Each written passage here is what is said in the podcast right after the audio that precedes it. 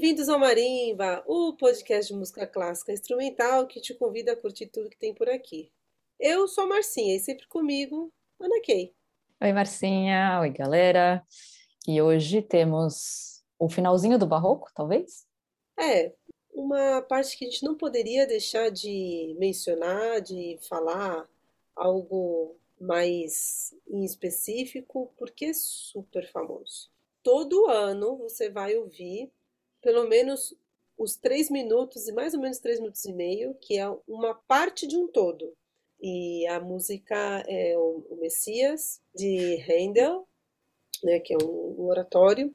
E essa parte do todo é justamente o Aleluia que a gente tanto conhece. E todo mundo sabe cantar. Agora é curioso, né? Como a gente sabe, mas às vezes nem sabe que sabe.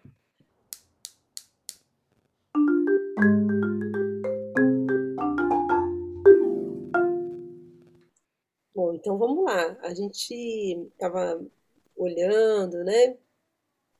Essa, esse oratório, o Messias, e foi muito divertido descobrir algumas coisas, né, Kay? Uhum. Porque o Handel, bicão, ele nem inglês ele é, né? Ele, ele, eu falo bicão porque, bom, a gente já viu no, no outro programa, rapidamente com o Clovis, que ele é Handel alemão, mas ele foi para a Inglaterra trabalhar, junto do rei George I. Não é isso, Kay? O primeiro George. Olha, quem viu The Crown sabe que tem um George, mas esse que você viu no, no seriado não é esse, não é o que vem antes, tá? Esse do seriado é o sexto, a gente está falando do primeiro, porque tem uma ordem cronológica de Georges. Exato, porque tem um negócio na realeza que você, quando você é, vai ser coroado, você pode escolher o seu nome. E, e no, o primeiro George, me parece que ele realmente era o George, ele era George, ele manteve, sabe? É, e geralmente eles homenageiam alguma figura que é representativa para eles ou que é importante para o momento do, do reinado, etc. E o. Eu adorei essa história do, do Handel Bicão, porque ele era, né, entre aspas, alemão, porque na época não existia Alemanha, né? Era o Sacro Império Romano-Germânico, e ele em Hanover, ele já estava, mais ou menos, na verdade, ele começou como Kapellmeister, né, que a gente já falou de mestre de capela, em Hanover, onde o George, justamente antes de virar rei, ele era o que a gente chama de príncipe eleitor, que é um cargo político do Sacro Império Romano Germânico. É como se ele fosse, vai bem entre aspas, um governador da região de Hanover.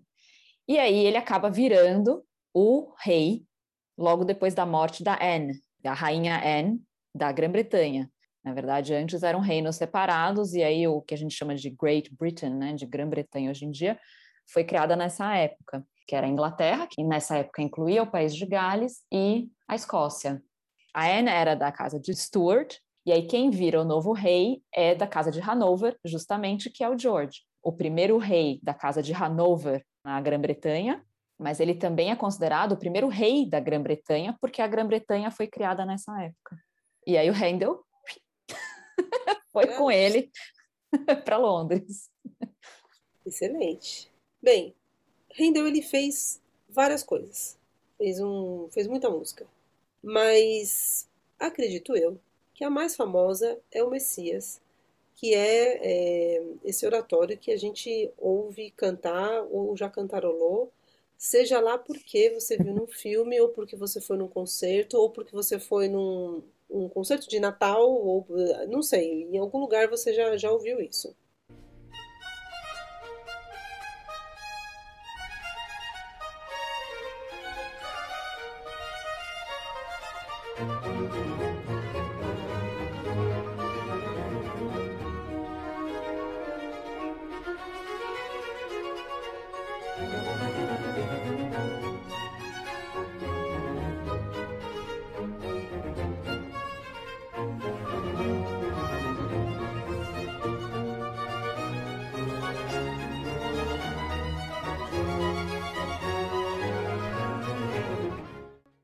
Que é engraçado porque a gente só se lembra de um pedacinho de uma obra que tem mais de duas horas.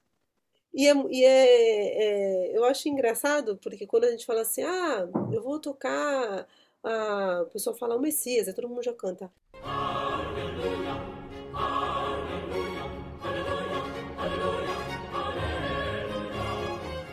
É uma obra que se pode, que tem, tem vários estudos, né? Eu vou pegar um dos estudos que pega essa obra e divide em três partes.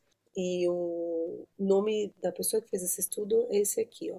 Vou mandar para Kay, porque eu, não, porque eu acho lá a pronúncia dela muito mais bonita que a minha. Peraí. Ó, oh, responsem.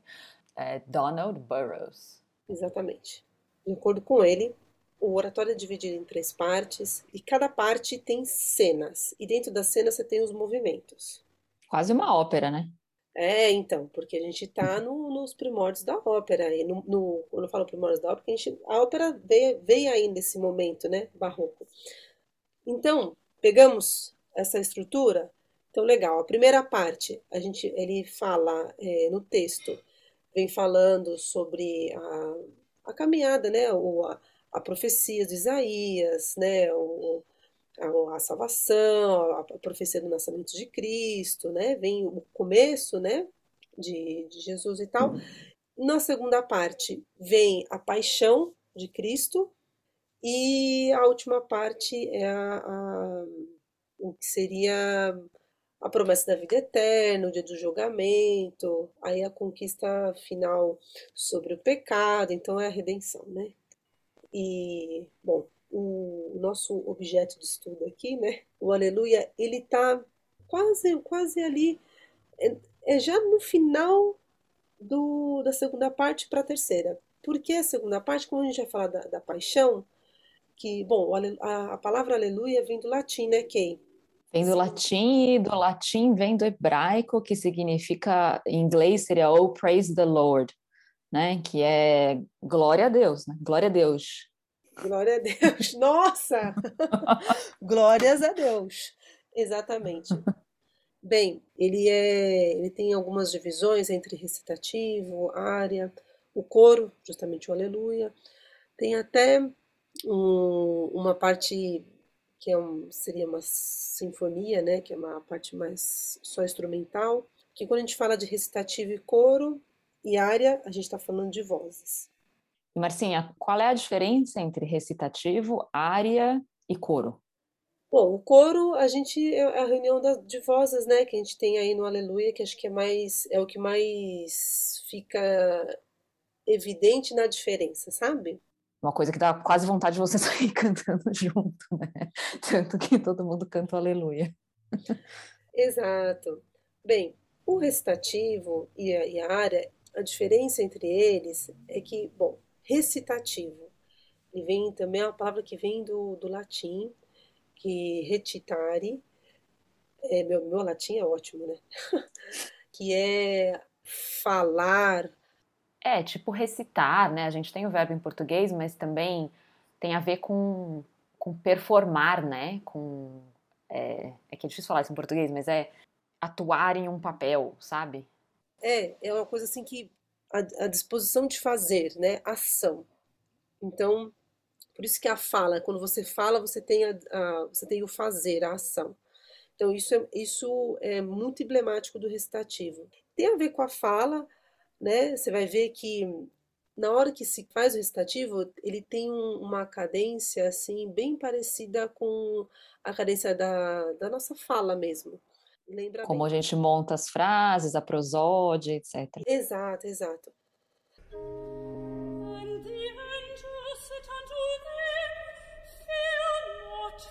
Behold, I bring you good tidings of great joy, which shall be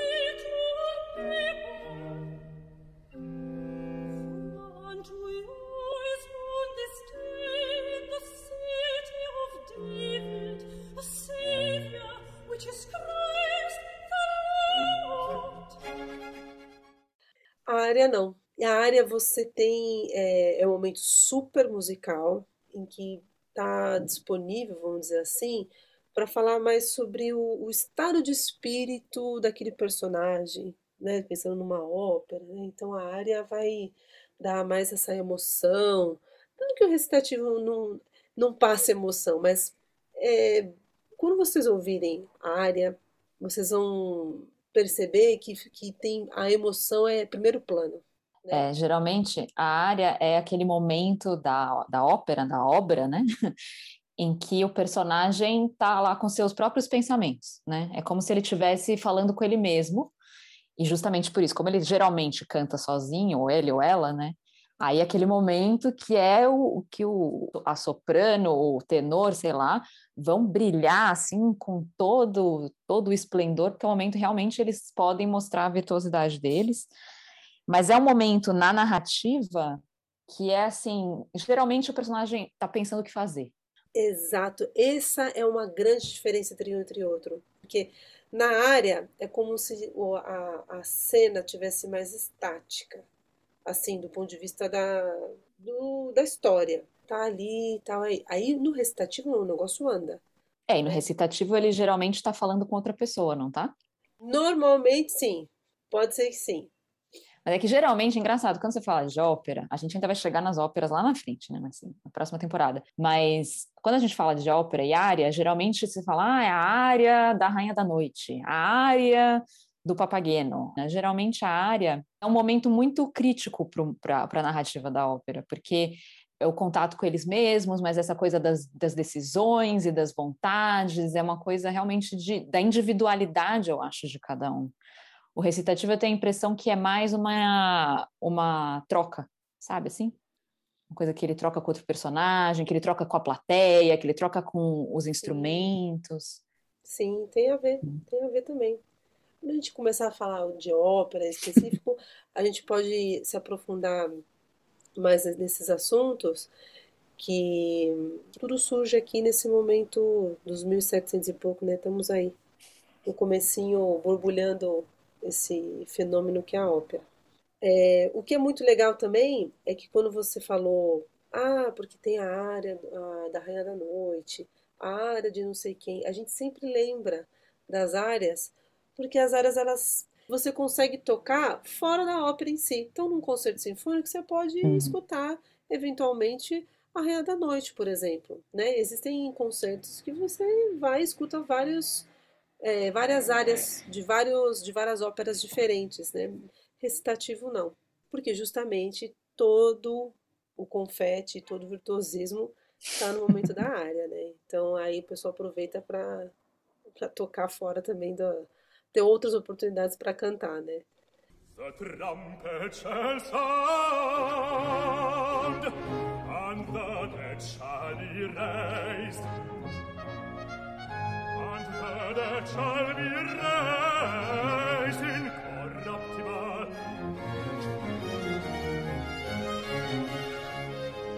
The trumpet shall sound, and the dead shall be raised reist in corruptibar, reist in corruptibar, and we shall be changed,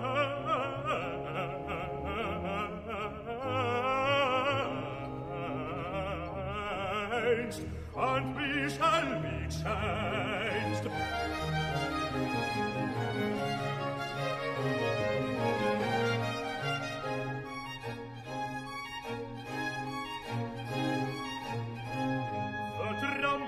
sound that trumpet shall sound and the dead shall be raised be raised in corruption raised in corruption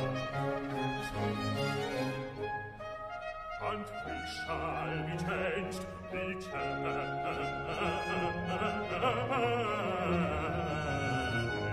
and we shall be changed. And we shall be changed. We shall be changed.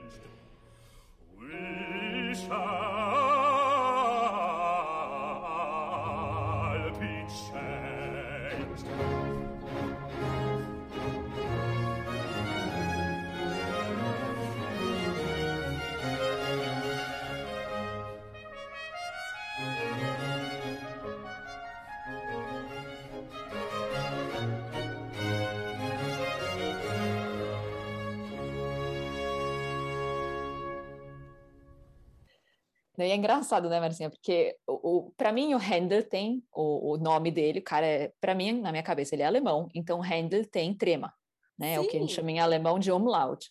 Mas, na verdade, como ele é bicão, ele transliterou o nome dele para o jeito pseudo-inglês de falar, que na verdade ele transliterou mais ou menos, porque o original dele, quando ele foi batizado, era, né, como se falaria em alemão, Georg Friedrich Handel. Só que hoje em dia, se você vê, no, tem programa de concerto que mantém o trema, mas geralmente eles escrevem George, que nem George mesmo, né? Tipo o, o príncipe atual da, da Grã-Bretanha. É, e aí, Friedrich, que aí geralmente eles escrevem sem o K no final, que é bem esquisito, porque em inglês geralmente você coloca o K no final, né? Frederick, Frederick, Friedrich. Então é uma coisa meio bizarra entre alemão e inglês. E aí o Handel assim, a versão oficial, entre aspas, que ele adotou, é sem trema. Porque em inglês, se você pronunciar handle, você não precisa do trema para fazer esse é. Em alemão você precisa, senão fica handle. Bizarro, né? Mas é legal, porque ele se, é, ele se vende bem, né? Certo? Exato. E, é, bem, nesse, nesse coro do, do Aleluia, é, ele tá, ele, a gente vai falar um pouquinho da letra aqui, eu vou solicitar a excelente pronúncia da, da Kay para falar o, o texto, que é super repetitivo, né? Não à toa ele é uhum. muito repetitivo, que tem um, uma ligação muito forte com a, com a retórica, é, que é muito usada é, na linguagem e na música no período barroco, que aí já é ligada lá atrás com Aristóteles e tudo mais, mas enfim, só para dizer que a retórica é algo que estava super em alta, estava todo mundo usando, e, e, e, o texto tem a ver com essa, com essa forma de linguagem. Né? Uhum. É, se é que a gente pode chamar de forma de linguagem, né? Retórica, mas enfim. É uma peça que conta uma história, basicamente, né? E conta a história através de palavras, ou seja, retórica. Boa! Então, ó, conta, pra, conta aqui pra gente o texto. Olha, o texto é, tem poucas palavras, mas é bem bonito de pois é. ser recitado. Bom, vamos lá. Hallelujah, hallelujah, hallelujah, hallelujah, hallelujah. Hallelujah, hallelujah, hallelujah, hallelujah, hallelujah. For the Lord God omnipotent reigneth. Hallelujah, hallelujah, hallelujah, hallelujah. For the Lord God omnipotent reigneth. Hallelujah, hallelujah, hallelujah, hallelujah. For the Lord God omnipotent reigneth. Hallelujah. The kingdom of this world is become the kingdom of our Lord and of his Christ and of his Christ. And he shall reign for ever and ever, King of kings and Lord of lords, for ever and ever. Hallelujah. Hallelujah. And he shall reign for ever and ever, King of kings for ever and ever. And he shall reign, King of kings and Lord of lords. And he shall reign for ever and ever King of Kings and Lord of Lords. Hallelujah, hallelujah, hallelujah, hallelujah, hallelujah. Então, basicamente, ele repete o termo hallelujah, né? Tipo, praise the Lord, né? Louvado seja Deus. E aí a frase, for the Lord God omnipotent reigneth, que quer dizer, pois o Senhor Deus onipotente reina. E aí a outra frase é, the kingdom of this world is become the kingdom of our Lord and of his Christ and of his Christ. E é engraçado porque ele usa o verbo to be, né, o verbo is, como auxiliar do present perfect, que é uma coisa que conecta esse inglês justamente com o alemão, que a gente está falando do inglês antigo. Então, o reino deste mundo se tornou o reino do nosso Senhor e do seu Cristo e do seu Cristo. E ele reinará para sempre, para todo sempre, Rei dos reis, Senhor dos senhores, para sempre e todo sempre, aleluia, aleluia. E ele irá reinar para sempre e todo sempre, rei dos reis, e para sempre para todo sempre, e ele deverá, ele irá, né, reinar, rei dos reis, senhor dos senhores, e ele irá reinar para sempre, para todo sempre, rei dos reis, senhor dos senhores, enfim, repete, repete, repete. Aliás, né, vamos de deixar os créditos para a pessoa que realmente fez o, o libreto, né? Que o libreto não é do Handel, né? Desse oratório.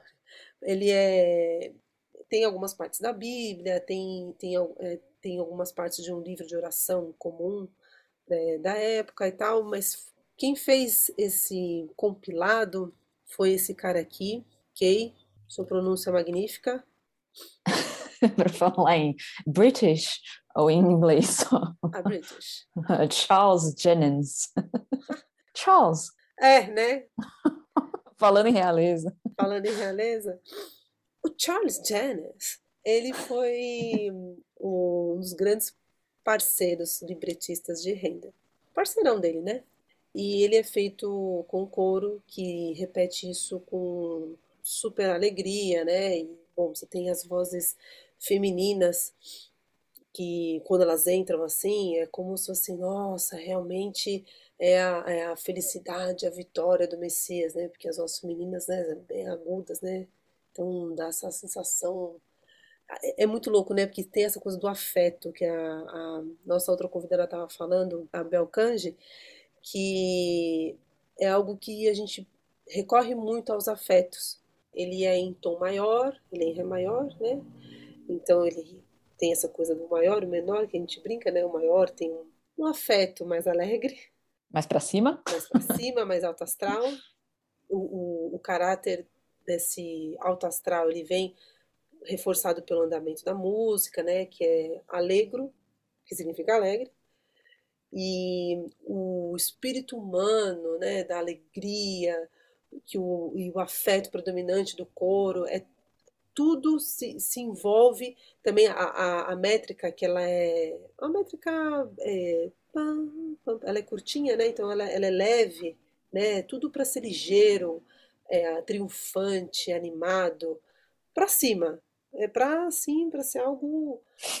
Tudo é pensado para que seja. Eu acho que uma, a palavra triunfal é uma das palavras chaves, porque é essa coisa que ele, o Messias volta para nos salvar, né, e para reinar com todo o seu poder. Então, é, o Aleluia está aí nesse nesse afeto.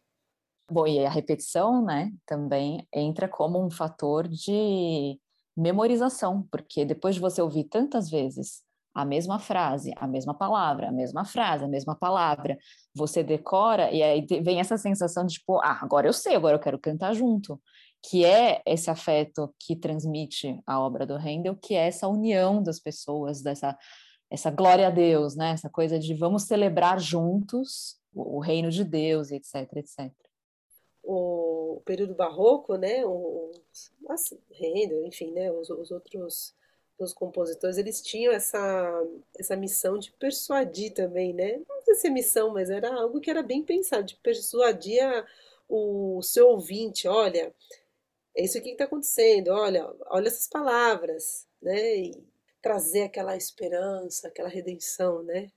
E nada melhor do que um ápice de uma coisa de jubileu, de felicidade, de união, etc., do que várias vozes, várias pessoas, várias variantes, né? Vários instrumentos, várias vozes diferentes, vários timbres, cantando juntos, né? Tocando, cantando juntos.